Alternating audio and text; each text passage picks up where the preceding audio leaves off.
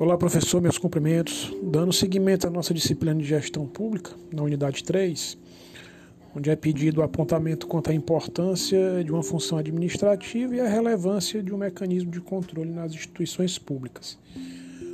Então, diante das quatro funções administrativas, planejamento, organização, direção e controle, citarei o controle como exemplo diante de sua atuação, visto que seu estudo e aplicação do controle e sua evolução na administração pública é essencial, bem como necessária, almejando eficiência, economicidade, presteza e prevenção de problemas, buscando boas práticas de gestão que devem aí ser sempre controladas.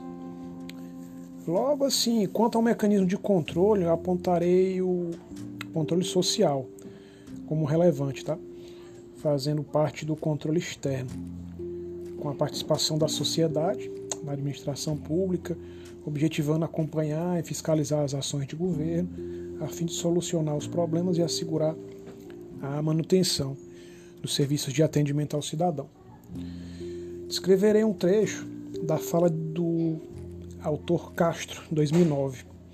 O controle social pode ser exercido pelo próprio direito ao voto na escolha de representantes políticos nas ações e atos de governo, pelas ações dos órgãos de controle, pelos meios de comunicação e imprensa, enfim, pela participação da população, sociedade, possibilitada pela abertura e transparência de dados públicos. O desenvolvimento do controle social é uma das diretrizes, a exemplo da Lei de Acesso à Informação, a LAI, a Lei 12.527 de 2011. É, assim, a cultura da transparência dentro da administração pública é indispensável e, na prática, observamos o portal da transparência. Seguindo, eu não utilizarei instituições ou órgãos públicos, tá? já que, diante do contexto em que esse instrumento que é aqui citado é disponibilizado, sua aplicação está inserida nos municípios, estados e União, enfim, entre todos os entes visto em dados como informações de servidores, diversas secretarias e ministérios. Assim, o cidadão, utilizando das informações públicas de maneira eficiente, amplia suas possibilidades de participar do debate público e da gestão do Estado, fortalecendo o combate à corrupção e à má gestão podendo verificar onde e como está sendo aplicado o dinheiro dos seus impostos, podendo ajudar a decidir os gastos futuros, colaborando com o orçamento participativo, podendo detectar má aplicação e desvios.